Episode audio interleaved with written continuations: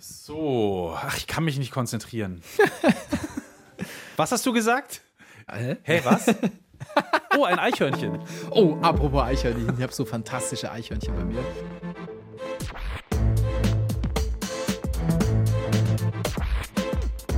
Klassik für Klugscheißer. Ich wohne im ersten Stock, habe einen Balkon und ich habe das große Glück, einen sehr ruhigen Innenhof zu haben. Und was da abgeht in Sachen Eichhörnchen, auch im Winter, das ist fantastisch. Und ich bewundere diese Viecher. Es ist seit Jahren mein Lieblingstier, wie die durch die Gegend fliegen. Ich finde es fantastisch. Apropos die, Fliegen, ich habe Vögel hier vor, vorm Fenster. Ja, schau her. Das lenkt uns doch gut ab. Ach. Die Aufmerksamkeitsspanne von einem Einzeller. Ein Meter Feldweg. Ich kann mich einfach nicht konzentrieren. So, gut. Schön. Alright. Also Konzentra Konzentration. Concentration, Concentration now begins. Hallo und herzlich willkommen zu Klassik für Klugscheißer, dem schlausten Podcast von BR Klassik. Ich bin Uli Knapp. Ich bin Lauri Reichert. Schönen guten Tag. 2,412 Millionen Likes. Ich habe gerade nachgeschaut. So viele Hast du? Menschen sind. ich habe leider kein Social Media, aber hätte ich, wenn ich eins hätte. okay. 2, nein, nein, 2,412 Millionen Likes. So viele Menschen sind Fans einer Spotify-Playlist, die da heißt Intense Studying, also intensives Lernen. Dann gibt es eine, gerade mal zwei Wochen alt, die heißt Maximale Konzentration. Die hat auch schon fast eine Viertelmillion Likes. Fast vier Millionen Likes auf Spotify hat die Playlist Relax and Unwind. Also äh, es ist offensichtlich keine große Überraschung. Es ist ein Riesending. Musik zum Lernen und Konzentrieren und Musik zum Runterkommen. Man kann eigentlich schon sagen, es ist ein eigener Industriezweig geworden und ich glaube, ich lehne mich nicht so weit aus dem Fenster, wenn ich sage, der riesige Erfolg von Neoklassik in den letzten Jahren kommt auch daher, dass die Menschen Musik immer mehr nebenbei konsumieren und eben auch bei so Sachen, wo man früher vielleicht keine Musik gehört hat, weil sie einen zu sehr abgelenkt hätte, nämlich beim Lernen und beim Arbeiten. Zur Neoklassik haben wir ja schon eine Folge gemacht. Das ist eine der allerersten Folgen von Klassik für Klugscheißer. Hört die gerne nach. Aber grundsätzlich ist es natürlich höchste Zeit, dass wir über die Musik sprechen bei Klassik für Klugscheißer, die uns ja vielleicht hilft, dass wir uns besser konzentrieren können, dass wir uns schneller Wissen drauf schaffen, dass wir uns aber auch besser entspannen. Und wenn das so ist, was passiert da eigentlich? Also das wollen wir herausfinden, das wollen wir wissen. Was passiert eigentlich im Hirn bei so einer Musik? Heute haben wir eine Menge Entspannungsmusik dabei und wir haben außerdem mit dem Forscher auf diesem Gebiet gesprochen, Musikpsychologe Günther Rötter. Lauri, bei welcher Musik kannst du am besten arbeiten? Hm, also ich arbeite grundsätzlich fast immer mit Musik. Die läuft da so nebenbei, entweder auf dem Kopfhörer oder eben aus dem Lautsprecher hier an meinem Rechner. Und da ist es mir erstmal ein bisschen egal, was das für eine Musik ist. Also außer vielleicht Deutschrap, weil ich da immer zu sehr auf den Text achte und dann bin ich wirklich sehr abgelenkt. Aber Folk, Indie, Klassik, Elektro, das geht irgendwie alles. Muss auch gehen. Ich arbeite ja zum Beispiel auch in der Musikredaktion von Bayern 2 hier beim Bayerischen Rundfunk und ich muss einfach nebenbei Musik hören können, weil ich sonst mit der neuen Musik, die wir ja auch immer wieder zugeschickt bekommen, gar nicht hinterherkomme. Wann soll ich die sonst noch abhören? Aber auch so, ich höre gern auch Privatmusik. Bei mir zu Hause läuft auch den ganzen Tag Musik von morgens bis abends äh, und zwar aus dem Radio. Also es gibt irgendwie hier in diesem Haus diverse Radios in diversen Räumen und äh, die sind irgendwie immer an. FM4, Bayern 2, BR Klassik, so im stetigen Wechsel, wenn du den Raum verlässt, dann tauchst du in eine andere musikalische Welt ein. ähm, und bei der Vorbereitung dieser Folge von Klassik für Klugscheißer habe ich auch Musik gehört und zwar mal wieder das neue Album, das sehr tolle neue Album, möchte ich dazu sagen, von Voodoo Jürgens aus Wien. Sie sucht es weiter,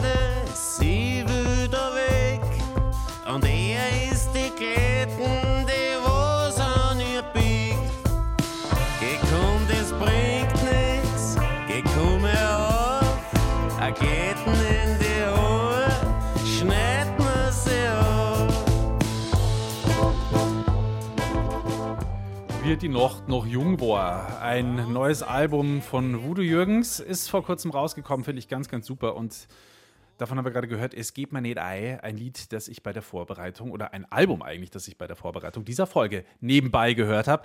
Aber ich merke schon auch immer wieder, Uli, dass ich manchmal unbewusst dann auch die Musik einfach ausschalte. Also gar nicht so, dass ich mir denke, das muss ich jetzt ausmachen, sondern irgendwie geht mein Finger zum Lautstärkeregler und macht den einfach runter oder macht einfach das Ding aus, weil ich mich dann offensichtlich besonders konzentrieren muss und dann stört es mich doch ein bisschen. Und du, wie hältst du es mit Musik nebenbei? Ja, ich kenne das natürlich auch. Ich arbeite auch schon lange beim Radio und da läuft ja auch immer irgendwie ein Radio in der Redaktion. Normalerweise den ganzen Tag. Also das Programm von dem Sender, für den du arbeitest, im Idealfall. Wobei ich auch Sender und Wellen kenne, bei denen tatsächlich im Großraumbüro kein Radio läuft, aber die haben es halt dann doch ein bisschen anders mit der Konzentration. Also, wenn du jetzt für eine Nachrichtenwelle in einem Inforadio arbeitest, da ist es sehr still. Da läuft dann vor allem auch keine Musik, das ist eh klar. Und dann kommt ja noch hinzu, wenn wir zum Beispiel im Studio sind und die Live-Sendung läuft mit Musik, dann schreibe ich ja parallel auch Moderationen und äh, schneide was und Musik. arbeitet. Ja, genau. Und du kannst es natürlich alles leise stellen, hat aber immer die Gefahr, dass dann vielleicht ein Fehler passiert und plötzlich fährt man ein Loch, wie wir so schön sagen. Es ist Stille im Radioprogramm, das wäre dann schlecht. Deswegen muss die Musik eigentlich immer laufen, dass du halt so eine gewisse Kontrolle behältst. Und ich kann das schon dazu arbeiten, also zur Musik. Aber wenn ich die Wahl habe und jetzt zum Beispiel zu Hause arbeite und geistige Arbeit machen muss, dann höre ich am liebsten das hier. Hast du es erkannt, Lauri? Äh, ich glaube, ich habe es erkannt. Das ist dieses äh, Stück von John Cage. Wie heißt es? 4 Minuten 33. ja, wo einfach das 4 wäre Minuten eine Möglichkeit. 33 absolute Stille ist. Oder, oder Organ 2 As Low as Possible, dieses langsamste Musikstück der Welt, wo nur alle zwei Jahre mal ein neuer Ton kommt auf der Ja. Orgel. Ja, ja, Und ja. wir sind gerade irgendwie so zwischen zwei Tönen oder so. Ja, genau. Wir sind tatsächlich auch gerade zwischen zwei Tönen. Ähm, in Halberstadt, wir haben ja ab und zu schon mal drüber gesprochen, da spielen sie dieses Stück ja gerade, angelegt auf 639 Jahre. Ja, und der nächste Tonwechsel steht bald an, nämlich am 5. Februar. Dann Shepard, sage ich dir. Da wird's nochmal richtig spannend. Ein neuer Ton. Alle auf nach Halberstadt. Exakt, am 5. In die Februar kleine Kirche. 2024. In einem Jahr. Okay, zurück zu deiner Frage. Ja, also ich brauche außerhalb vom Radio Stille, wenn ich mich konzentrieren will, grundsätzlich. Einfach nur Stille. Ich weiß schon, bei anderen Leuten, da läuft das anders ab. Genau, ja. Also bei uns zu Hause, wie gesagt, ist immer Musik. Aber ich weiß schon, was du meinst mit dieser Stille. Also manchmal, da gibt's, dann reißt's mich irgendwie so und dann renne ich wie von der Tarantel gestochen zum Radio und hau auf den Ausknopf und mach dann irgendwie so, ah, endlich mal kurz, endlich mal kurz Ruhe. Ja, das hat schon auch was. Wir schauen uns heute an, was im Gehirn passiert, wenn wir Musik hören, während wir uns konzentrieren wollen. Das ist die eine Sache. Und die andere Sache ist, wir entlarven auch, ja, so die eine oder andere Legende diesmal. Es geht zum Beispiel um den Mozart-Mythos. Menschen sollen angeblich sich besser konzentrieren können und besser lernen können, wenn sie das hier hören.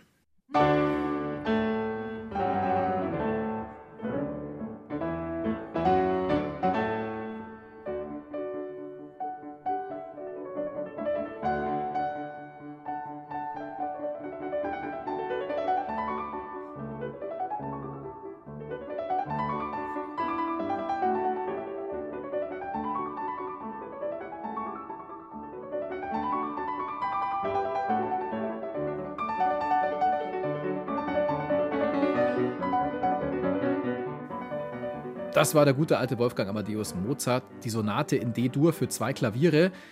Und wenn ihr diesen Podcast hört, dann habt ihr ja vielleicht gerade auf dem Schoß euer Köchelverzeichnis liegen. Es wäre dann die Nummer 448. Wir sagen euch in dieser Folge, warum das mit dem Mozart-Mythos leider so nicht stimmt. Aber jetzt fangen wir erstmal mit dem Gehirn an. Und jetzt droppe ich erstmal ein geiles Wort in diesem Zusammenhang. Superstimulus. Oh. Superstimulus. Klingt ein bisschen wie ein Charakter aus Asterix und Obelix. Finde ich zumindest. Der große Imperator Superstimulus ist am Start. Nein, nee, nee, es bedeutet in diesem Zusammenhang mit Musik, dass beim Musikhören in unserem Gehirn unterschiedliche Areale gleichzeitig aktiviert werden. Also das Langzeitgedächtnis zum Beispiel, wenn wir eine Melodie wiedererkennen oder wenn wir uns zum Beispiel fragen, von wem wurde das denn geklaut äh, oder an was erinnert uns das gerade, dann wird zum Beispiel auch noch der motorische Kortex aktiviert, also der Teil des Gehirns, wo Bewegungen koordiniert werden, also wenn wir zum Beispiel mitwippen unterbewusst, dann noch das limbische System, da werden Emotionen gesteuert, aber zum Beispiel auch das Lernen, für uns heute interessant. Außerdem wird noch zum Beispiel Dopamin ausgeschüttet und so weiter und so fort. Und ohne das jetzt hier zu irgendeinem äh, Hirnforscher pro Seminar werden zu lassen. Wichtig ist, glaube ich, einfach beim Musikhören, auch wenn es nur nebenbei ist, geht einiges ab in unserem Gehirn. Musik lässt ja auch sogar Käse besser reifen. Ich hätte da so einen ganz kleinen Exkurs, wenn du erlaubst. Äh, wenn es um Käse geht, immer. Das ist fein. Pass auf, ein Tierarzt und Käsehersteller aus der Schweiz hat vor drei Jahren mal ein Experiment gemacht zu Käse und Musik. Beat Wampfler. Handkäse mit Musik. Ja, Handkäse mit Musik, so ähnlich. Der kam, glaube ich, nicht vor. Auf jeden Fall heißt der Mann Beat Wampfler. Beat Wampfler hat zusammen mit dem Studiengang Sounds Arts der Hochschule der Künste Bern was ausprobiert.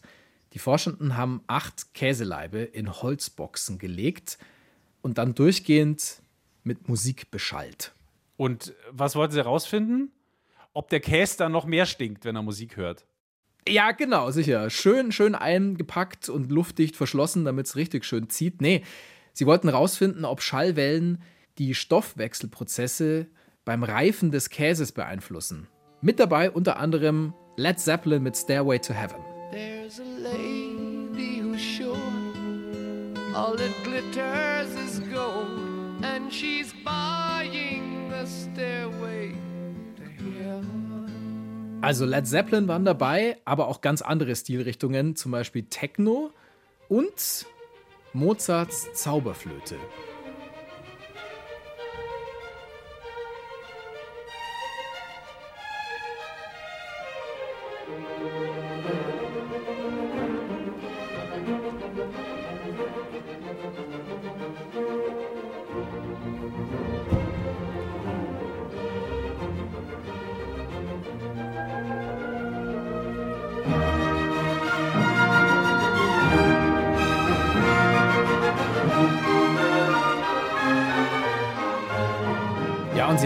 Wissen wollen. Sie haben auch noch eine andere Stilrichtung reingepackt. Sie haben Hip-Hop reingepackt mit dem Stück hier von A Tribe Called Quest, Jazz with God.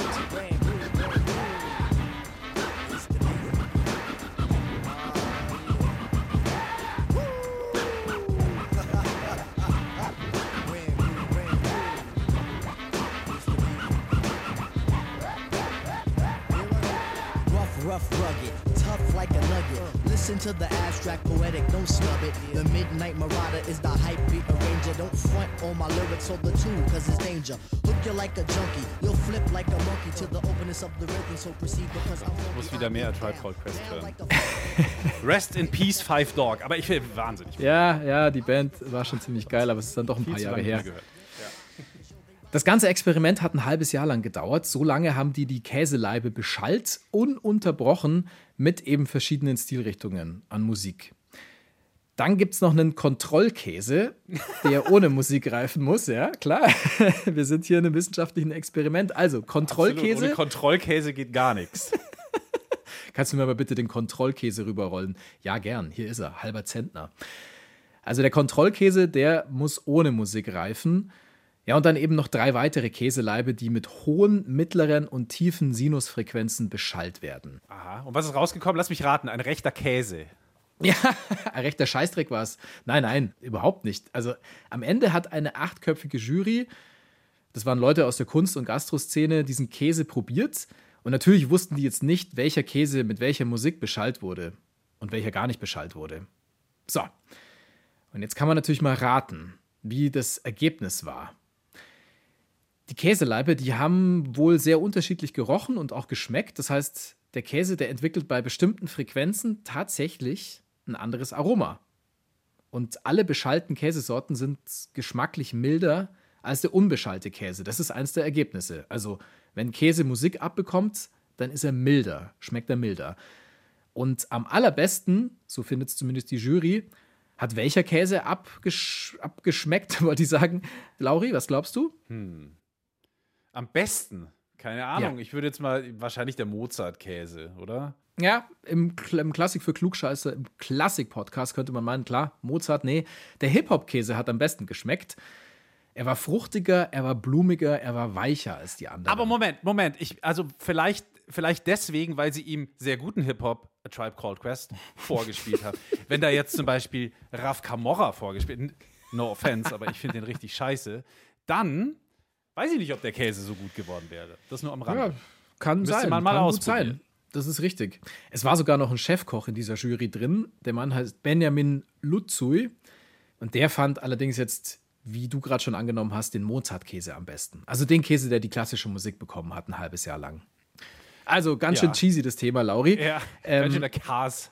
Ganz schöner Cast, genau. Nee, ich finde ich find, ich find sie wirklich ganz schön interessant. Vor allem, weil ich auch noch, das ist jetzt keine Studie, aber ich habe gelesen, dass eine Brauerei hier aus der Ecke, wo ich wohne, das auch schon gemacht hat. Vor vielen Jahren hat eine altehrwürdige Brauerei namens Uneertel, eine Weißbierbrauerei, nämlich schon die Braukessel mit Mozart bespielt. Das machen die schon lange nicht mehr, aber das haben die früher wirklich gemacht und haben sich eingebildet, dass das auch der Qualität ihres Weißbieres zuträglich ist. Ich will jetzt keine Werbung machen. Ich finde dieses Weißbier sehr gut, aber es wird auch schon lange nicht mehr mit Mozart bespielt. Keine Ahnung, wie es damals geschmeckt hat. Das ist schon sehr lang her, wie gesagt. sondern jetzt mit A Tribe Called Quest.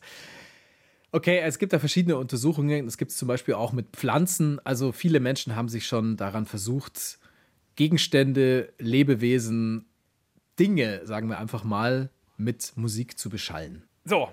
Und es tut mir leid, dass ich jetzt hier den Spielverderber geben muss, aber wir müssen jetzt mal langsam den Bereich der lokulischen Genüsse verlassen. Es fällt uns jetzt nach dem Bier- und Käse-Exkurs zugegebenermaßen nicht ganz leicht, aber ich würde gern trotzdem nochmal auf das Gehirn zurückkommen, wenn es recht ist. Ja, bitte, bitte. Das ist, ja, weil das ist ja dann doch ein bisschen komplexer als beim Käse, also zumindest in den meisten Fällen.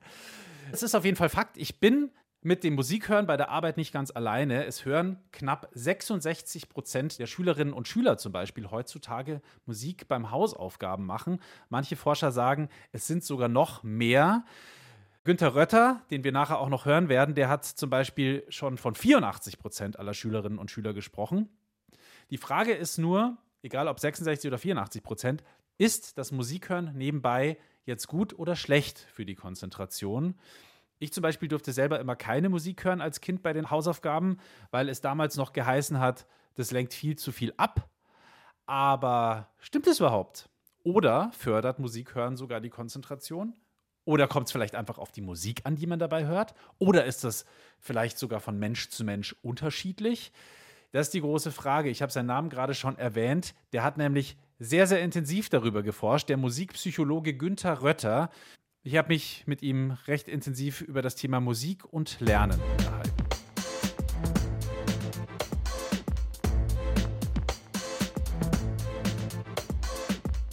Was passiert denn eigentlich in unserem Gehirn, wenn wir Musik hören? Oder anders gefragt, wie wirkt sich das aus, wenn wir beim Musikhören gleichzeitig eine Aufgabe lösen, wenn wir was lesen, wenn wir lernen oder uns irgendwie konzentrieren müssen? Ja, man muss zunächst sagen, das Gehirn ist eine der unerforschtesten Dinge neben dem Kosmos. Man weiß darüber nicht sehr viel, aber ein bisschen. Wenn wir Musik hören, richtet sich das erstmal an die emotionsrelevanten Zentren in unserem Gehirn und an das sogenannte Aktivierungssystem. Also das Aktivierungssystem sorgt dafür, dass wir unter so einem bestimmten Level von Erregung stehen.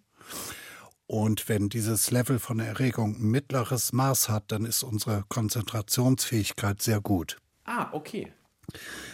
Es kann aber auch sein, dass die Musik eine zu große Aufmerksamkeit und Erregung erzeugt, sodass unsere Konzentrationsfähigkeit dann wieder stark nachlässt. Angeblich ist ja klassische Musik besonders gut, wenn wir uns konzentrieren müssen. Stimmt das überhaupt? Und wenn ja, warum? Ja, das kann man ganz getrost verneinen. Es gab mal einen sogenannten Mozart-Effekt. Da wurde gesagt, Mozart erhöht die Intelligenz und Und Kühe geben mir Milch. man glaubte das auch gemessen zu haben, aber es ist danach nie wieder gelungen, mehr Intelligenz durch Mozart zu erzeugen. Das war also so ein populärwissenschaftliches Unterfangen, was nie wieder von seriösen Wissenschaftlern nachgestellt werden konnte. Dann muss ich nochmal anders fragen, welche Musik eignet sich denn besonders gut, wenn wir uns nebenbei konzentrieren wollen? Also die Musik, die den meisten Effekt bei Menschen hat, ist die, die die Musik mögen. Also die Lieblingsmusik eines jeweiligen Menschen ist das, was am besten wirkt. Das wundert mich insofern, als dass es dann doch wieder meine Aufmerksamkeit fordert. Oder ist es nicht so? Ist Musik, die wir besonders gerne hören, läuft die auch gut nebenbei? wir müssen Musik ja nicht bewusst wahrnehmen, sondern dieser Ablauf, dass es sie Emotionen erzeugt und ein bestimmtes Erregungsniveau, das kann durchaus gar nicht bewusst sein, aber es wirkt trotzdem. Das heißt, in dem Fall würde von unserer Konzentrationsfähigkeit nichts abgezogen. Das würde dann quasi nebenbei laufen. Heißt das im Umkehrschluss, dass ich dann am besten Musik meide, die ich überhaupt nicht mag, wenn ich mich nebenbei konzentrieren will? Ja, das hat man bei Experimenten gemacht. Also Musik, die die Forscher vorgeschlagen hatten und Lieblingsmusik. Und wenn man nicht Lieblingsmusik nimmt, sondern die vorherbestimmt, dann entstehen unübersehbare Effekte, die völlig zufällig sind oder genau das Gegenteil bewirken von dem, was man will. Also man kann nicht sagen, Heavy Metal oder Rock ist gut für die Konzentration oder Mozart, sondern das liegt am jeweiligen Musikgeschmack des Einzelnen. Das ist überraschend. Das heißt, es ist komplett genreunabhängig. Und wenn jemand, ja. wenn jemand Free Jazz mag, wahnsinnig anstrengende, komplexe Musik, dann ja. hilft sie ihm trotzdem. Oder stört ihn genau. zumindest nicht. Wenn sie überhaupt hilft, wäre das das Idealste, genau. Und wie ist es mit Text? Gibt es da einen Unterschied? Also ja. ist Instrumentalmusik dann wiederum besser? Also da kann ich ein entlegenes Gebiet nennen. Wir haben die Wirkung von Musik beim Autofahren getestet und da kam eben raus, dass Musik, die einen Text hat, doch zu viel Aufmerksamkeit beansprucht, genau wie aktuelle Nachrichten.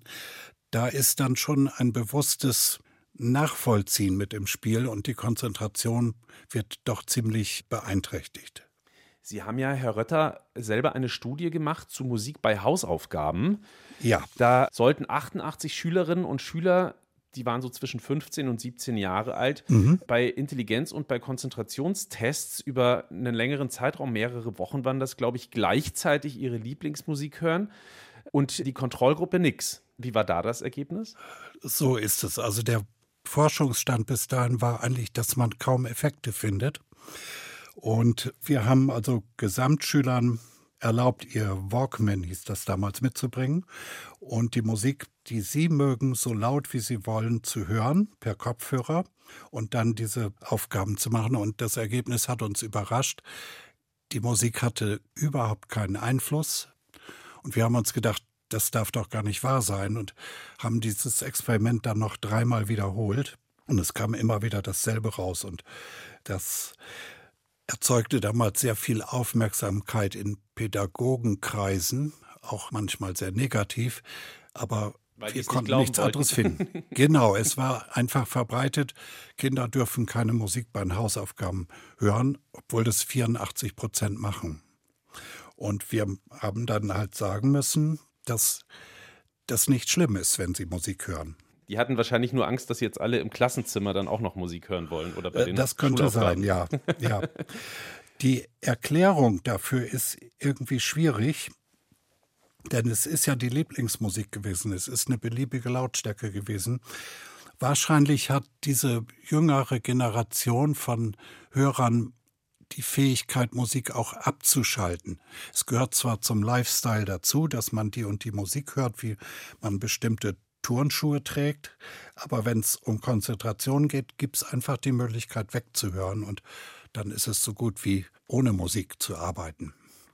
Hängt es denn eigentlich auch ein Stück weit von der eigenen Persönlichkeit ab, ob man Ja. mit Musik gut arbeiten kann oder nicht? Also, weil ich bin zum Beispiel jemand, ich kann ohne Probleme bei Musik arbeiten. Ich höre eigentlich den ganzen Tag Ja. Musik, aber dann gibt es so Momente, wo ich ganz unterbewusst plötzlich einfach die Musik ausmache. Ich mache das gar nicht, tatsächlich einfach nicht wirklich absichtlich, sondern ich mache sie aus, weil sie mich dann wohl doch kurzfristig mal stört. Ja, es hängt von der Persönlichkeit ab und natürlich von der Art der Aufgabenstellung. Es gibt zum Beispiel einen großen Fahrzeugkonzern, wo das Radio automatisch abgeschaltet wird, wenn der Fahrer versucht, rückwärts einzuparken, weil das zu viel Konzentration erfordert und ablenken würde. Und zur Persönlichkeit gab es 2011 eine Studie, ob introvertierte oder extrovertierte Menschen unterschiedlich auf Musik bei der Arbeit reagieren. Und da kam heraus, dass die Introvertierten durch Musik sehr stark abgelenkt wurden und die Extrovertierten nicht. Da wurden die Leistungen durch Musik sogar besser. Und die Theorie ist eben, der introvertierte Mensch hat in seinem Inneren schon sehr viel Ablenkung und Reize, sodass das Aktivierungsniveau schon auf dem optimalen Level ist. Und der Extrovertierte, der sucht immer Action und braucht Anregung von außen. Diese Studie ist dann 2018 wiederholt worden von chinesischen Forschern und herauskam, genau wie bei meiner Studie, wieder nichts.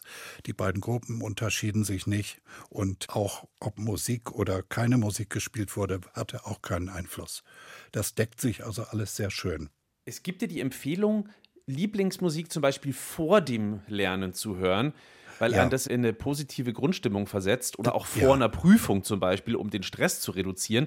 Wenn man Ja. sich dann aber wirklich konzentrieren muss, wäre das wohl besser, die Musik auszuschalten. Wie sehen Sie das? Das kommt mir wie ein ganz vernünftiger Vorschlag vor, denn das ist allgemein bekannt, dass Lernprozesse in so einer entspannten und positiven Stimmung natürlich viel besser ablaufen und dass Musik auch eine beruhigende Funktion hat vor Prüfungen, das ist eigentlich auch nicht abzustreiten. Es gibt ja auch noch die Theorie, dass Musik das Arbeitstempo erhöhen kann. Also zum Beispiel bei so Tätigkeiten wie Malen. Aber fördert Musik vielleicht auch einfach die Kreativität? Lässt sich darüber was sagen? Das ist leider noch nicht erforscht worden. Und zwar liegt das daran, dass man das nicht operationalisieren kann, wie die Psychologen sagen. Was, wie soll ich messen, ob jemand kreativ ist? Was beim das Arbeitstempo betrifft, gab es früher Studien, zum Beispiel, dass Arbeiter, die Musik hörten, das war aber in den 30er Jahren des letzten Jahrhunderts, in einer Teppichfabrik mehr Teppich produzierten. Solche Effekte sind später auch nie wieder gefunden worden, denn wenn man eine Musik pauschal für eine ganze Gruppe gibt, dann ist die Wirkung entsprechend kleiner. Man muss auch sagen, dass Musik einer gewissen Abnutzung unterlegen ist die letzten Jahrzehnte, weil sie halt überall da ist. Und das ist auch ein Faktor, warum das alles nicht mehr so wirkt, wie man sich das gerne vorstellen würde. Weil wir permanent von Musik und Sound umgeben sind. Genau. Und wie ist es dann mit weißem Rauschen? Das soll ja Kindern mit ADHS beim Lernen helfen. Äh, Ja. Und dann aber wiederum Leute, die kein ADHS haben, die würde diese Form von Lärm aber eher stören.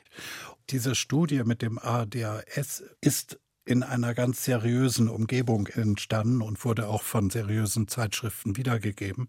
Da scheint was dran zu sein und das liegt daran, dass die Menschen mit dem ADHS auch genau wie bei den Extrovertierten mehr innere Reize brauchen, um auf ein gutes Level zu kommen. Und da ist sozusagen jedes Mittel recht und weißes Rauschen ist also ja die Mischung von allen Frequenzen auf einmal sozusagen. Und für die anderen Probanden ist das einfach nur ein störendes Geräusch, so dass es eben ablenkt. Haben Sie sich mal mit Günther Haffelder beschäftigt? Der hat ja so eine ganz eigene Theorie entwickelt. Und zwar war der der Meinung, dass man über eine sogenannte EEG-spektralanalytische Messung feststellen kann, wo im Gehirn zum Beispiel Lernblockaden sitzen oder Traumata oder sonstige Störungen. Und diese könne man dann über eine individuell angepasste Musik-CD quasi irgendwie beheben. Ja, das ist so. Dieses Institut verlangt auch eine dreistellige Geldsumme, wenn man da ein EEG machen lassen will. Und das ist also wirklich ein Beispiel für, ja, nicht so ganz seriöse Forschung. Die Theorie war, wir machen ein EEG und dann filtern wir die Frequenzen raus, die im EEG fehlen oder unvollständig sind, denn diese Gehirnströme, die müssen bestimmte Frequenzen aufweisen, zum Beispiel im Schlaf sind sie anders als bei Aufmerksamkeit. Und dann hat er behauptet, ich mache danach eine CD mit Mozartmusik und hebe die Frequenzen an, die beim EEG fehlen. Es gibt keine einzige schriftliche Veröffentlichung darüber. Und außerdem die Frequenzen, die beim EEG eine Rolle spielen, die sind zwischen 0,2 und 40 Hertz. Das ist also 40 Hertz schafft kaum eine Stereoanlage. Das sind Frequenzen, die bei Windrädern entstehen, aber die in der Musik auf einer CD garantiert nicht vorkommen. Es gibt spätere Versuche, wo man EEG dadurch beeinflusst, dass man solche tiefen Schwingungen dazu gibt. Das ist noch ein ganz anderer Bereich. Aber diese CD wird wahrscheinlich mit hoher Wahrscheinlichkeit überhaupt keinen Effekt gehabt haben. Es ist auch gar nicht sicher, dass Traumata und so weiter mit Störungen in der EEG-Frequenz einhergehen. Das ist wirklich ein Beispiel für nicht so ganz seriöse Forschung. Okay, das klingt tatsächlich ein wenig nach Hokuspokus und das Geld kann man sich dann sparen. Dann danke ich Ihnen ganz, ganz herzlich, Herr Rötter, für Ihre Zeit. Das war wirklich super interessant und sehr, sehr spannend. Tschüss. Günther Rötter, Musikpsychologe, der zum Thema Musik hören und lernen beziehungsweise Musik hören und Konzentration geforscht hat. Und er sagt, Musik hören kann in bestimmten Fällen die Konzentration sogar fördern. Es kommt aber immer ein bisschen auf die Musik an. Und Musik, die man nicht mag, die sollte man nicht zum Lernen anhören. Aber wieso sollte ich das auch tun? Musik, die ich nicht mag, höre ich dann halt auch nicht an. Wobei ich ja schon, beruflich muss man das hin und wieder tun, aber ja, zum Lernen würde ich es nicht machen. So oder so nicht. Jetzt haben wir ja von Herrn Rötter erfahren, dass es eigentlich egal ist, was wir für Musik hören, um uns zu konzentrieren. Und trotzdem hieß es lange, dass klassische Musik besonders gut dafür sei, für die Konzentration. Genau, das ist ein Mythos. Der Herr Rötter hat es ja gerade auch schon im Interview angesprochen. Der hat sich entwickelt um den sogenannten Mozart-Effekt. Da hat eine Psychologin namens Frances Rauscher in den 90ern eine Studie gemacht mit Studentinnen und Studenten in den USA. Die sollten Mozarts Klaviersonate in D-Dur, Köchelverzeichnis 448 für zwei Klaviere anhören und danach sollten sie einen Intelligenztest machen. Ich weiß, wir haben sie gerade schon mal kurz gehört, die Sonate, aber wir hören noch mal kurz rein und schauen einfach mal, Uli, ob bei dir noch irgendwas zu holen ist, so brainmäßig, wenn du das jetzt hörst.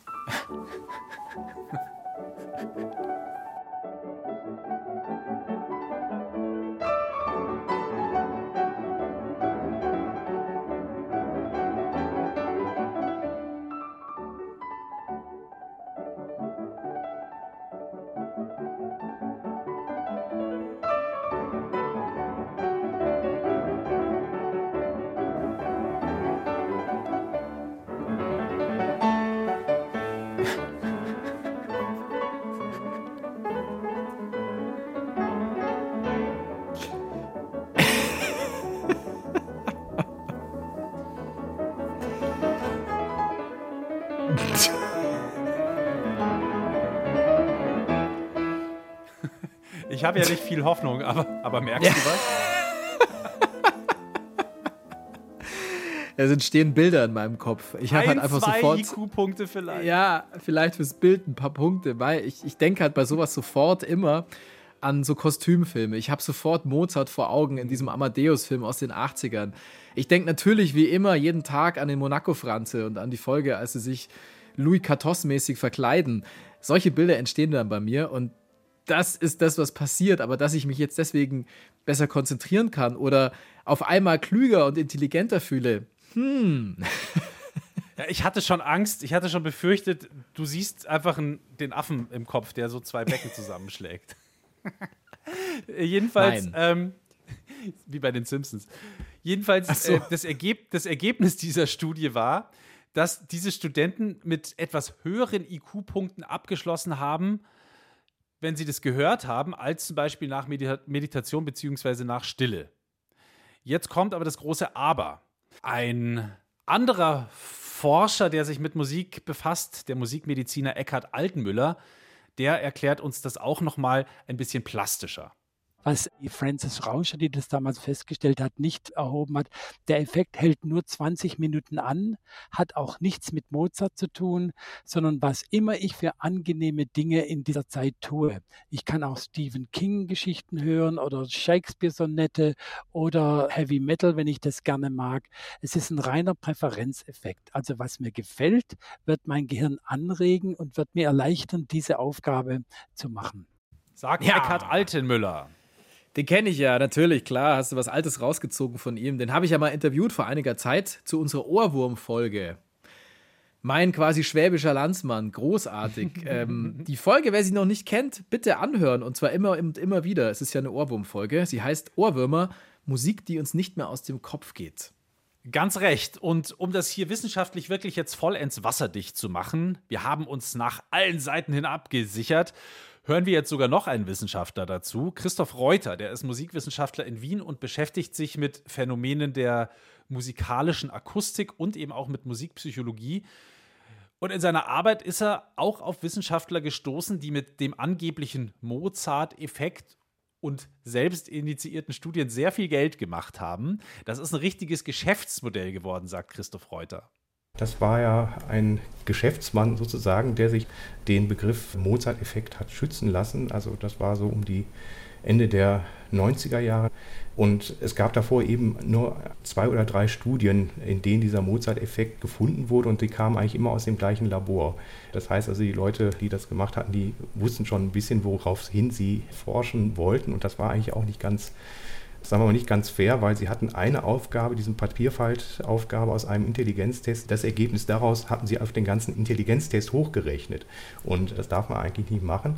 Erschien aber in Nature und hatte deswegen schon für Furore gesorgt. Und als dann sich Don Campbell diesen Mozart-Effekt hat patentieren lassen, dann hat er eigentlich daraus ein großes Geschäft drauf aufgezogen. Er hat gesagt, also Mozart-Effekt hilft nicht nur, um den Intelligenzquotienten zu steigern, sondern er sagt also, es hilft auch bei allen möglichen. Also vom Zahnweh bis Krebs kann man mit Mozart alles machen. Also Mozart ist auch auf einmal das Heilmittel. Er hat also dann mehrere Bücher geschrieben The Mozart-Effekt und The Mozart-Effekt for Children, obwohl das an Kindern zum Beispiel nie ausprobiert wurde. Also es wurde nie geschaut, wirkt der Mozart-Effekt eigentlich bei Kindern. Dennoch gab es also eine ganze Reihe von Büchern und dann eben auch relativ schnell CD-Serien. Und das hat ihn richtig reich gemacht. Und in den USA ist das dann sogar so weit gegangen, dass die Politik da voll mitgezogen hat und allen schwangeren Frauen eine CD mit Mozart-Musik geschenkt hat. Und äh, die Babys und die Kinder in der Kita und im Kindergarten damit beschallt worden sind, weil man gehofft hat, dass die dadurch irgendwie schlauer werden. Und ja, weil diese CDs natürlich Geld kosten und die irgendwo gekauft werden müssen, haben da einige Menschen eine Menge Kohle gemacht. Mit unbelegten oder zum Teil sogar mit widerlegten Tatsachen. Ja, also Mozart zieht halt ganz einfach immer, gell? egal um was es geht. Mhm. Ob dieser Mozart-Effekt jetzt wirkt oder nicht, lassen wir jetzt mal dahingestellt. Klassische Musik soll auf jeden Fall eine positive Wirkung auf unser Hirn haben. Das hängt wohl auch mit den Alpha-Wellen zusammen. Unser Gehirn produziert ständig Hirnwellen, wenn die Nervenzellen sich miteinander verschalten, also miteinander kommunizieren. Und dabei entstehen dann elektromagnetische Impulse.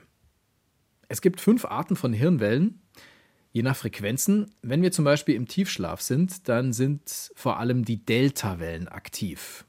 Also die sind so zwischen einem und drei Hertz. Fürs Lernen sind besonders die Alpha-Wellen interessant, 8 bis 12 Hertz. Da sind wir zwar wach beim Lernen, aber entspannt und deshalb können wir uns da besonders gut konzentrieren. Alpha-Wellen sind vor allem bei sowas wie autogenem Training aktiv. Da ist man entspannt, aber man ist auch wach und hat auch die Augen zu. Der Herzschlag verlangsamt sich, der Blutdruck geht runter, der Körper entspannt. Aufmerksamkeit und Konzentration nehmen zu, es herrschen also ideale Voraussetzungen fürs Lernen. Es gibt einen Menschen, der da ganz intensiv dazu geforscht hat, zu den Alpha-Wellen. Ein Arzt und Psychologe namens Georgi Losanov. Ist vor ein paar Jahren gestorben, 2012 war das. Und der sagt, klassische Musik kann diese Alphawellen im Gehirn verstärken. Besonders gut geeignet sind wohl eher langsame Sätze, also Musik mit 56 bis 64 Schlägen pro Minute. Das entspricht jetzt dem Herzschlag eines entspannten Menschen. Spotify hat eine Studie dazu gemacht. Das Ergebnis war, es darf auch ein bisschen schneller sein. Ideal wären irgendwas zwischen 50 und 80 Beats pro Minute. Ah, okay. Und von was für einer Musik? 50 bis 80 Beats per Minute? Weil das ist ja nicht auf irgendein bestimmtes Genre festgelegt. Ja, es ist völlig egal. Also sagt zumindest diese Studie, welches Genre das ist. Also das spielt keine Rolle. Okay, gut, vielleicht wollte Spotify dann damit sagen, ähm, hört einfach alles an.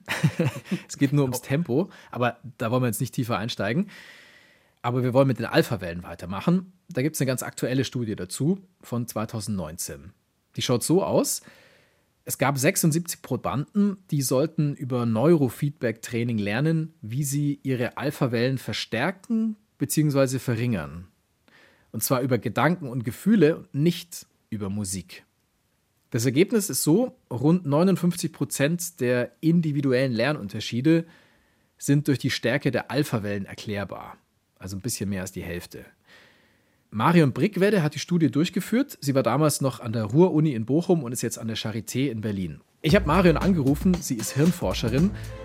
Und zu Beginn wollte ich erstmal wissen, zu welcher Musik sie sich persönlich am besten konzentrieren kann. Tatsächlich höre ich oft äh, Klaviermusik, wenn ich mich konzentrieren muss oder lernen muss, so leise im Hintergrund, damit ich noch genug Kapazität habe, mich auf alles andere zu konzentrieren, was ich gerade brauche. Aber ja. Ist dir was im Gedächtnis geblieben, eine Komponistin, Komponist oder irgendeine Stilrichtung, die da besonders gut funktioniert hat bei dir? Filmmusik zum Beispiel. Ich mag sehr gern das Piano. da gibt es äh, sehr schönes Klavierstück.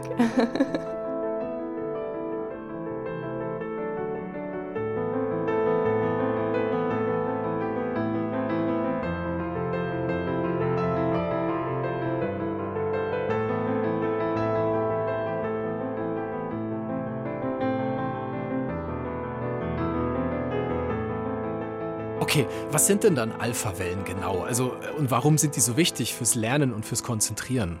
Im Endeffekt, wenn ganz, ganz, ganz viele, also wir reden hier von tausenden Nervenzellen gleichzeitig aktiv sind, dann kann man das rhythmisch am Kopf messen. Und der Alpha-Rhythmus, das ist ein ganz besonderer Rhythmus, weil man den so gut messen kann. Da hat man zum Beispiel vor 100 Jahren festgestellt, dass wenn Menschen die Augen schließen, dass die dann auf einmal ganz viel davon machen. Und das liegt daran, dass Alpha eine unterdrückende Funktion hat. Das klingt jetzt erstmal gar nicht so gut, aber wenn man sich jetzt vorstellt, wie viele Informationen die ganze Zeit auf uns hereinprasseln, dann muss man sich auch manchmal konzentrieren und kann nicht alles gleichzeitig aufnehmen. Und wenn man die Augen schließt, dann ist die Information von dem, was wir sehen, ja echt nicht mehr wichtig. Und da kommt dann der Alpha-Rhythmus ins Spiel, der unterdrückt dann die Verarbeitung von dieser Information. Und jetzt kann man sich ja vorstellen, dass wenn man zum Beispiel etwas lernen möchte, dass es dann eben auch wichtig ist, Informationen, die man jetzt gar nicht braucht, zu unterdrücken. Also ich muss ganz ehrlich sagen, dass es da wahrscheinlich auch noch mehr Forschung braucht. Es gibt zwar Studien, die unterschiedliche Lernprozesse äh, mit Alpha in Verbindung bringen, aber wenn man jetzt zum Beispiel sagt, für eine Prüfung lernen oder Vokabeln lernen, ist da Alpha hilfreich. Das wurde so explizit noch nicht getestet. Aber es spricht viel dafür, dass es helfen würde. Mhm, mhm. Wann ist man denn in dem Zustand, wo möglichst viele Alpha-Wellen im Gehirn aktiv sind? Beziehungsweise wie kann man diesen Zustand erreichen? Das ist zum Beispiel, wenn man nicht mehr ganz so wachsam gegenüber allem, was um einen herum passiert ist. Wir hatten damals, als wir diese Studie durchgeführt haben, unseren Probanden eben beigebracht, viel Alpha oder wenig Alpha zu machen. Und wir haben die dann danach auch gefragt, wie sie diesen Zustand erreicht haben. Und dabei kam eben raus, dass wenn man mehr so ein bisschen auf das Innere fokussiert ist, wenn man nicht mehr so wachsam ist und jeden Reiz von außen so direkt wahrnimmt, ganz stark, dass man dann sehr viel Alpha macht. Man macht auch sehr viel Alpha, wenn man schläft oder wenn man einschläft, aber das ist natürlich nicht hilfreich beim Lernen. Ja, okay. Wobei man das, was man gelernt hat im Schlaf ja immer ganz gut noch äh, verarbeiten kann oder muss sogar, aber es ist ja wieder was anderes als erstmal das, das ganze stimmt. Lernen. Wenn man so einen Zustand erreicht, in dem man wach ist, aber nicht super wachsam, das wäre dann ideal. Du hast 2019 eine Studie dazu durchgeführt, wo Probandinnen und Probanden lernen sollten, wie sie das fördern, also dass möglichst viele Alpha-Wellen in ihrem Gehirn aktiv werden beziehungsweise die Kontrollgruppe, glaube ich, sollte die Alpha-Wellen unterdrücken. Kannst du uns noch mal kurz schildern, wie das abgelaufen ist und was bei dieser Studie herausgekommen ist? Wir haben den Probanden quasi ganz viele Elektroden auf den Kopf gesetzt und dann ihren Alpha gemessen. Und wir haben ihnen dann in Echtzeit Feedback darüber gegeben, wie viel sie davon machen. Wir haben ihnen aber nicht verraten, dass das Alpha ist. Wir haben nur gesagt, du siehst jetzt auf dem Bildschirm, wie viel du davon machst. Versuch mal herauszufinden, wie du mehr davon machst. Und das haben wir sie dann eine Weile machen lassen, auch an mehreren Tagen. Und dann haben wir gemerkt, dass sie das ganz gut hinkriegen, Gefühl dafür zu bekommen, wie man in diesen mentalen Zustand kommt und dass wir dann wirklich große Unterschiede zwischen den Gruppen hatten. Die einen haben sehr viel Alpha gemacht und die anderen haben sehr wenig Alpha gemacht. Und dann, als wir diesen Zustand, diesen Unterschied erreicht hatten, haben wir sie so eine sensorische Lernaufgabe machen lassen. Die passiert passiv, das heißt, da müssen die Leute gar nichts machen. Wir haben den Finger elektrisch stimuliert, aber aus jahrelanger Forschung wissen wir, dass wenn man das macht, dass dann die Tastfähigkeit danach besser ist. Und mit den zwei Alpha-Gruppen konnten wir eben dann zeigen, dass die, die sehr viel Alpha gemacht haben, einen sehr starken Lernerfolg dabei hatten und danach sehr sensibel in der Tastfähigkeit waren, während die Gruppe, die sehr wenig Alpha gemacht hat, fast gar nicht profitiert hat von dieser Prozedur. Jetzt gibt es im Netz eine ganze Reihe von Musikangeboten, die beim Anhören die Alphawellen in unserem Gehirn verstärken sollen. Diese Musik, die soll man hören, während man lernt. So ist zumindest die Idee. Funktioniert es tatsächlich, dass durch Musik mehr Alphawellen entstehen? Hm, Also die Forschungslage ist da nicht gut so und ein bisschen skeptisch. Es ist natürlich so, dass wenn man jetzt für sich selbst Musik findet, die einem hilft, in diesen Zustand zu kommen, wo man so wenig wachsam, aber wach ist, dass das helfen könnte, sehr viel Alpha zu produzieren. Aber ich weiß, dass es im Internet Angebote gibt, wo die sagen, wenn eine bestimmte Frequenz kommt, dass dann die Alpha-Wellen verstärkt werden. Und das ist eher schwierig. Wir wissen, dass der Alpha-Rhythmus eher visuell in, äh, beeinflusst wird. Und das auditive System ist wieder ein bisschen anders. Deswegen, die Studienlage ist da einfach nicht gut. Man weiß da noch nicht genug zu, aber ich bin erstmal etwas skeptisch. Aber ich könnte mir gut vorstellen, dass Musik helfen kann, Alpha zu machen. Da muss aber jeder für sich selbst so ein bisschen rausfinden, was da helfen kann. Das kann die unterschiedlichste Musik sein. Gibt es irgendwas, was dir noch wichtig wäre zu dem Thema, was ich jetzt nicht gefragt habe? Man muss halt immer so ein bisschen aufpassen, die wissenschaftlichen Ergebnisse nicht zu überinterpretieren. Also es gibt immer noch keinen direkten Beweis dafür, dass Alpha beim sich auf die Prüfung vorbereiten hilft. Es gibt viel, was dafür spricht, aber man muss da immer so ein bisschen aufpassen und noch ein bisschen abwarten, bis es endgültig geklärt ist. Vielen Dank, Mario, für das Gespräch. Das war sehr interessant. Danke dir. Ja, danke auch. Hat Spaß gemacht. Alpha-Wellen, das klingt super, oder? Aber kann man jetzt wirklich. Das klingt nach Star Trek. ja, stimmt, das klingt wirklich spacig, es klingt nach Star Trek. Aber kann man die wirklich mit Musik im Gehirn hervorrufen, diese Alpha-Wellen? Dazu gibt es die Theorie der Binaural Beats. Stellst dir vor wie eine Art akustische Täuschung. Funktioniert am besten über gute Kopfhörer. Man bekommt eine Frequenz auf das eine Ohr gespielt, zum Beispiel Kammerton A, 440 Hertz hat der, und auf das andere Ohr eine ganz ähnliche Frequenz. Die ist aber ein bisschen anders, also unterscheidet sich um ein paar Hertz, in dem Fall um 8, 448 Hertz. Also ein bisschen höher. Ja, genau. Und dann haben wir eben diese kleine Differenz von nur 8 Hertz. Und durch diese Differenz werden wohl in unserem Gehirn Alphawellen angeregt. Die liegen ja auch genau zwischen 8 und 12 Hertz. Nach der Theorie können wir also mit Hilfe von Musik, mit Binaural Beats, unser Hirn in Lernbereitschaft versetzen.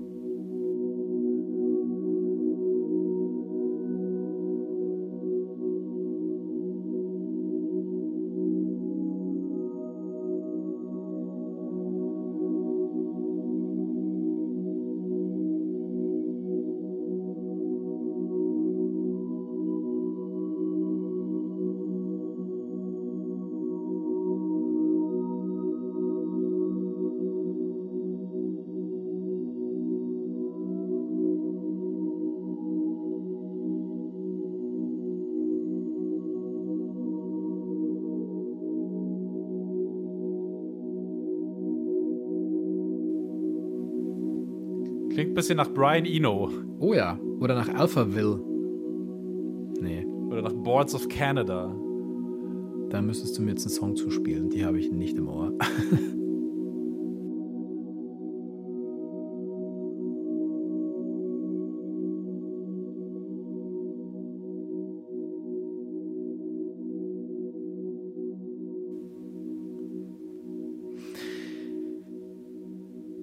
Diese Theorie der Binaural Beats, die hat sich ziemlich schnell verbreitet und natürlich gibt es da auch wieder jemanden, der sich denkt, boah, damit lässt sich Kohle verdienen, da mache ich ein Geschäft draus. In dem Fall ist es ein Amerikaner, Alan Robert Monroe heißt er, amerikanischer Geschäftsmann, hat mal Elektrotechnik studiert und sich auch für parapsychologische Phänomene interessiert. Naja, und als die Binaural Beats entdeckt worden sind, da hat ihn das sofort fasziniert. Also die Binaural Beats, die passten ganz einfach wohl in sein Konzept. Darüber haben wir mit Christoph Reuter gesprochen, also der Musikwissenschaftler aus Wien. Der sagt das hier zu Alan Robert Monroe. Er hat eben gesagt, okay, da ist irgendetwas Verborgenes im Gehirn, was man auf einem einzelnen Ohr nicht hören würde, aber wenn man beide Ohren zusammennimmt, dann hört man auf einmal diese Schwebung und deswegen ist er aus irgendeinem Grund auf diese irrige Annahme gekommen, dass die etwas im Gehirn bewirken könnte. Sein ursprüngliches Ziel war halt eben zu schauen, wie kann man irgendwie, sagen wir mal, äh, das Bewusstsein erweitern durch luzides Träumen, das Lernen beschleunigen, Nahtoderlebnisse für sich erfahrbar machen und so weiter. Also halt äh, diese eher paranormalen Phänomene wollte er untersuchen. 1975 hatte er dann die Hemi-Sync-Methode sich patentieren lassen. Und zwar war das erstmal eine Methode, die gar nicht so viel mit den Binary Beats zu tun hatte, sondern ging es einfach nur darum, dass er versuchte, die Aktivitätsmuster der Hemisphären durch eine Amplitudenmodulation eines Rauschens mit einem EEG-Schlafpatterns zu synchronisieren. Er wollte also schlafähnliche Zustände dadurch induzieren, dass er also dem Gehirn vorspielt, okay, so klingst du, wenn du schläfst und er hoffte dann einfach, dass das Gehirn sagt, oh ja, dann schlafe ich auch. Wobei das sind ja irgendwie zwei verschiedene Dinge. Es ist ja ungefähr so, wie wenn ich jetzt über die Soundkarte versuche, dem Computer eine Taktfrequenz vorzugeben. Das heißt also, da hat er schon in diesem Zeitraum geschaut, kann man über auditorische Einflüsse den Bewusstseinszustand des Gehirns verändern. Das war so eigentlich sein Ziel. Eigentlich wäre das eine Fragestellung gewesen, aber er hat es dann einfach erstmal als schon gegeben angenommen. Und 1993 hatte er sich dann patentieren lassen, dass er Binaural Beats in Musik einbetten kann, um also damit beliebige mentale Zustände zu erreichen. Und das ist auch wieder so eine Sache. Also man kann sich ja patentieren lassen, dass es diese Binaural Beats gibt und dass man die in die Musik einbettet. Aber ob sie dann so wirken, das ist dann wieder eine andere Frage. Also, was für ein Fuchs. Ja, Christoph Reuter hält es also. Herr Monroe. Ja, absolut, absolut. Und Christoph Reuter hält es einfach für sehr unwahrscheinlich, dass die Binaural Beats wirklich funktionieren. Er hat auch mehrere Metastudien untersucht, die dazu in den vergangenen Jahren gemacht wurden. Einiges an diesen Studien erscheint Christoph Reuter seltsam. Zum Beispiel wird nicht unterschieden, ob Binaural Beats in weißes Rauschen oder Musik eingebettet sind oder eben nicht. Aber in der neuronalen Verarbeitung spielt es sehr wohl eine Rolle. In Reuters Augen ist es völlig unlogisch, dass Binaural Beats irgendwas im Hirn bewirken sollen. Es ist aus verschiedenen Gründen unlogisch. Das eine ist, dass die Binary Beats, wenn man sie neuronal betrachtet, sehr viel schwächer ausgebildet sind als normale Schwebung oder Amplitudenmodulation. Und das hieße aber auch für uns, wenn wir jetzt eine Amplitudenmodulation haben, zum Beispiel das Flattern von dem Ventilator, dass der uns sehr viel schneller in einen bestimmten Zustand, dem also seine Frequenz entspricht, hinbringen müsste, als diese Binary Beats, die dann zwischen den Ohren eigentlich nur mit Mühe zu erkennen sind. Das andere ist eben auch, dass die Schwebungen zwischen den Ohren auf jeden Fall da sind. Also die existieren ja tatsächlich. Aber es hängt damit zusammen, dass wir unterhalb von ca. 800 Hertz die Tonhöhenwahrnehmung bzw. der nervliche Transport von Schwingung mit einem sogenannten Phase Locking passiert. Das heißt also, wenn ich jetzt einen Ton von 440 Hertz höre, so ein Kammerton A, dann feuern auch die Nerven in diesem Rhythmus entlang der Schwingungsform. Das heißt aber nicht, dass mein ganzes Gehirn dann mit einer 440er Frequenz irgendwie vibrieren würde.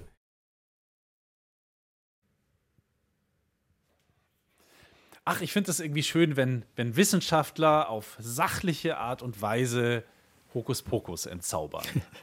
Klingt logisch, was Herr Reuter da so sagt. Und naja, das ist halt schon, aber natürlich auch ein Wirtschaftszweig. Leute versuchen, mit Musik zum Lernen und Konzentrieren Geld zu verdienen. Das ganze Internet ist ja voller solcher musikalischer Angebote, die uns irgendwie beim Lernen oder so unterstützen sollen. Es gibt Lernmusik mit Alpha-Wellen, mit Binaural Beats, es gibt elektronische Konzentrationsmusik, es gibt natürlich auch eine ganze Menge klassische Musik zum Lernen und Entspannen. Es gibt tausende von Playlists dazu. Und da ist natürlich auch die sogenannte Neoklassik ganz, ganz weit vorne mit dabei. Ich glaube, er hier er ist wirklich auf so ungefähr jeder Study- oder Relax-Playlist drauf. Zumindest auf denen, die sich in irgendeiner Form mit klassischer Musik befassen. Ludovico Einaudi.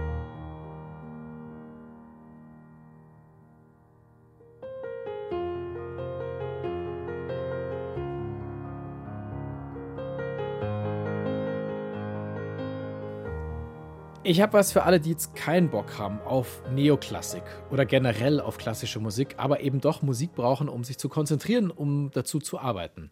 Und zwar Low-Fidelity-Musik, Lo-Fi. Also langsame Beats, kein Gesang. Oft sind da Geräusche mit drin, wie zum Beispiel Rauschen.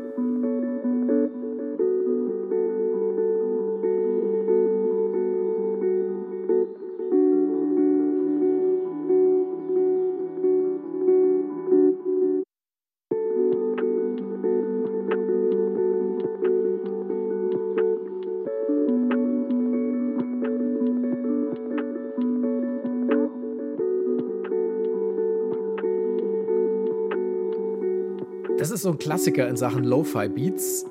Der läuft auf YouTube in Endlosschleife, aber live, nennt sich Lo-Fi Hip-Hop Radio. Beats to Relax Study to. Also, ich habe gerade eben reingeschaut, wie viele Leute das Ding aktuell hören, während wir hier aufnehmen. Es ist jetzt Mittwochmittag und da hören aktuell mehr als 30.000 Menschen zu. Lassen das zumindest nebenher laufen. Gestern Abend habe ich geguckt, da waren es über 50.000. Das war so gegen 18 Uhr, also haben anscheinend auch gerade viele Leute gearbeitet und mussten sich konzentrieren. Ist auf jeden Fall eine Menge, die das nutzen, um dazu anscheinend sich zu konzentrieren. Ja, oder aber die haben, weil es ja Musik zu relax, also Beats to relax and study Mhm. to ist, die haben sich vielleicht auch einfach nach 18 Uhr, nach einem super stressigen Arbeitstag einfach entspannt. Kann auch sein. Ist ja auch gut möglich, ganz genau. Und was natürlich viele Eltern kennen, gerade Eltern kleiner Kinder, das sind ja die sogenannten Ambient Sounds, also Ambience Music, Regen, Meeresrauschen, Wind, dann gibt es auch noch so elektronisch erzeugtes Rauschen, White Noise. Meine ältere Tochter, die ist die ersten eineinhalb Jahre wirklich nur mit so einer White Noise Maschine im Zimmer gut eingeschlafen. Und ganz am Anfang, bevor ich so eine White Noise Maschine dann gekauft habe, habe ich ihr das immer von meinem Handy von Spotify vorgespielt. Das habe ich dann halt ins Zimmer gelegt. Und das Ergebnis war, dass meine Empfehlungen bei Spotify keine irgendwie coolen neuen Indie- oder Rap-Platten oder klassische Musik war, sondern halt immer so ging das. Da musste ich den Algorithmus erstmal wieder auf Linie bringen. Oh, das hat wow. ein paar Wochen oder ein paar Monate gedauert. Das glaub ich. Wie gesagt, weil der war so beeinflusst von diesem ständigen, das ist dann halt nachts ein paar Stunden gelaufen, bis sie richtig tief geschlafen hat. Ja, ja, aber das denke ich mir gerade. Also, stört es die Kinder nicht oder nervt die das nicht, Nee. wenn es die ganze Zeit durchrauscht? Nee, also ich hätte es auch gedacht, aber nachdem ich ja im selben Zimmer geschlafen habe, fand ich das selber ganz entspannt Ah. nach einer Zeit. Und es ist tatsächlich belegt, diese Ambient Sounds, die blenden A, Hintergrundgeräusche aus, also du hörst keine, gut, das haben wir jetzt nicht, weil wir nicht an einer großen Straße wohnen, aber wenn wir es täten, wir würden keine Autogeräusche wirklich hören. Ähm, du hörst aber auch nicht, was in den Nebenzimmern passiert. Viele, die zum Beispiel auch im Zug reisen, benutzen das gerne, wenn sie schlafen wollen, weil man das Zuggeratter einfach dann nicht mehr so richtig hört durch diesen White Noise. Und sie entspannen halt auch einfach. Brown Noise gibt es dann auch noch. Das, das ist so tieffrequentes Rauschen. Der gerade angesprochene White Noise, das ist weißes Rauschen, klingt so ein bisschen wie ein Radio, das keinen Empfang hat. Oder Pink Noise, das ist im Prinzip weißes Rauschen, aber hat weniger hohe Frequenzen dann drin in diesem Frequenzsalat. Also diese ganzen Noises, die fördern das Einschlafen und eben angeblich auch die Konzentration. Ja, und dann liegst du halt im Bett und hörst die ganze Nacht sowas hier.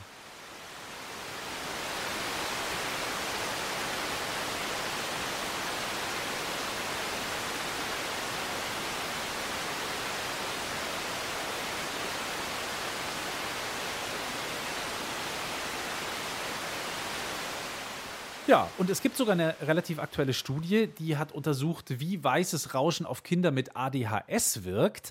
Da mussten 33 Kinder zwischen 7 und 14 Jahren Aufgaben lösen. Einmal bei Klassenlärm, also bei dem ganzen Trubel, der da in so einem Klassenraum vor sich geht, und einmal bei Klassenlärm in Kombination mit White Noise. In dem Fall war das so ein Regengeräusch und das Ergebnis war, weißes Rauschen verbessert wirklich die kognitive Leistungsfähigkeit. Also, wenn du so willst, Lärm plus Lärm ergibt, ich kann mich besser konzentrieren. Das ist crazy, oder? Das ist doch seltsam. Was ich ja erstaunlich finde, ist, dass es auf diesem Feld sowieso unheimlich viele verschiedene Studien gibt, wie Musik unterbewusst auf uns wirkt, was für eine Wirkung sie haben kann, eben auch auf Menschen, die zum Beispiel unter ADHS leiden. Ich werde jetzt diese Studien nicht alle ausbreiten, dazu haben wir nicht die Zeit und äh, wir heißen ja auch nicht Musikpsychologie für Klugscheißer. aber, aber es ist unter anderem in den letzten Jahren untersucht worden, ob unsere Lieblingsmusik unser Leseverständnis verbessern kann. Ob uns fröhliche Musik dabei hilft, kreativer zu denken oder aber auch, ob uns Popmusik hören von der Arbeit ablenkt. In diesem Fall lautet die Antwort ja, das tut sie. Und diese Studie zum Beispiel ist ja eigentlich auch sehr konkret relevant. Also das sind ja nicht nur irgendwelche Forscher, die dann halt da so vor sich hin forschen, sondern sowas wird ja auch im Alltag angewandt. Zum Beispiel ist das spannend für die Macher von Mainstream-Radiosendern. Weil Mainstream-Wellen im Radio wollen ja Teil unseres Alltags sein. Die wollen eigentlich uns die ganze Zeit begleiten. Die wollen, äh, dass wir sie vom Radiowecker übers Zähneputzen, übers Autofahren, übers Essen und dann eben auch den ganzen Tag in der Arbeit hören, wenn es irgendwie möglich ist. Und da ist es natürlich wichtig, dass die Musik den Alltag nicht stört, sondern den Alltag eher begleitet. Also wenn die Leute immer Bayern 3 die hauseigene Massenwelle ausschalten, weil der Sender sie bei der Arbeit nerven würde, dann hat Bayern 3 ein Problem. Das heißt also, die Musikplanung muss da sehr behutsam vorgehen und eben schauen, dass die Musik den Leuten gut gefällt, dass sie aber auch sehr gut nebenher funktioniert. Genau. Und sie nicht ständig rausreißt, ja. Ja, oder Sender senden halt dann den ganzen Tag weißes Rauschen. Würde auch gehen. Ja, ja, äh, würde zumindest den Zweck erfüllen, dass es die Leute auf jeden Fall nicht bei der Konzentration stört. Und im Prinzip machen Streamingdienste wie Spotify ja auch nichts anderes, weil die wollen uns auch überall hin begleiten, also schlafen, essen, arbeiten, Sport, Sex, Autofahren, da wollen sie überall dabei sein. Und diese Streamingdienste haben natürlich den Vorteil gegenüber Radiosendern, dass sie gute Algorithmen haben, die die Musik auf jeden Hörer individuell zuschneiden können. Also du hast natürlich vollkommen andere Vorschläge, zum Beispiel in deinem Spotify-Account als ich. Und die können die Musik ja zum Beispiel auch auf jede Tätigkeit zuschneiden, die der Hörer gerade so macht. Also beim Sport, weißes Rauschen ist vielleicht blöd, da hört man vielleicht eher Musik, die einen pusht. Beim Essen mag man vielleicht eher was Gemütliches hören, aber beim Arbeiten dann eben White Noise. Das kann ich mir dann selber aussuchen. Und das erklärt natürlich auch, warum es bei Spotify und Co. so viele Playlists für die unterschiedlichsten Tätigkeiten gibt. Und dass die Playlists mit Entspannungs- und Lernmusik oder mit Ambient Sounds so wahnsinnig gut funktionieren, weil jeder von uns arbeitet, jeder von uns lernt, jeder von uns will sich entspannen oder will gut schlafen können oder hat Kinder, die nicht schlafen und man will sie damit ruhig stellen. Apropos Playlists, wenn wir schon dabei sind. Ich habe gehört, dass dieser Podcast hier seine eigene Playlist hat. Die Klassik Ja. für Klugscheißer-Playlist. Die gibt es zu jeder Folge, also auch zu dieser Folge.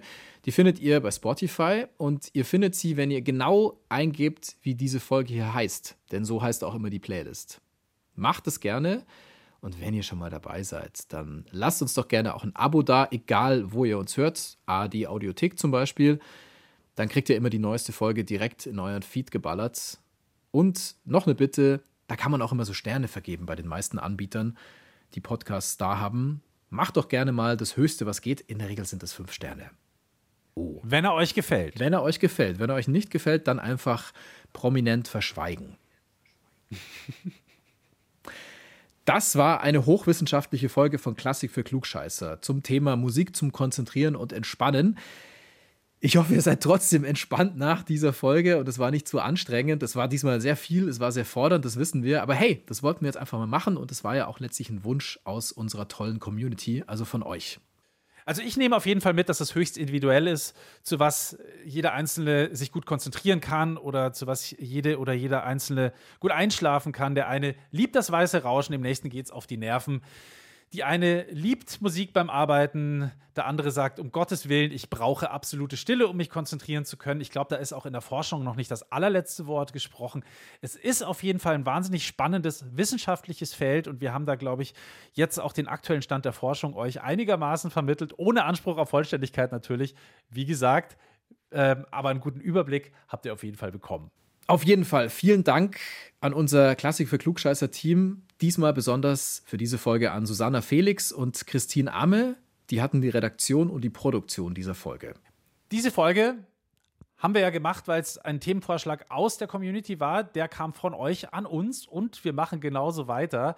Ein Thema, das euch offensichtlich sehr umtreibt und das schon seit einiger Zeit. Wir haben sehr, sehr viele Vorschläge dazu bekommen, ist Musik und Malerei. Und genau darum kümmern wir uns beim nächsten Mal hier bei Klassik für Klugscheißer. Was fällt dir spontan ein zu Musik und Malerei, Uli? Ich habe leider nur noch weißes Rauschen im Kopf. Ich kann an nichts mehr denken.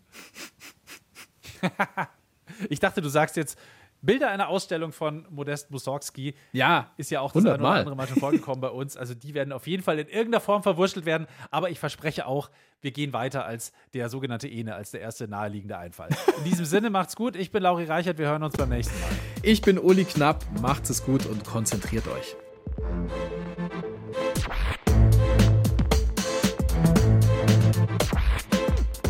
Klassik für Klugscheißer. Höchste Konzentration.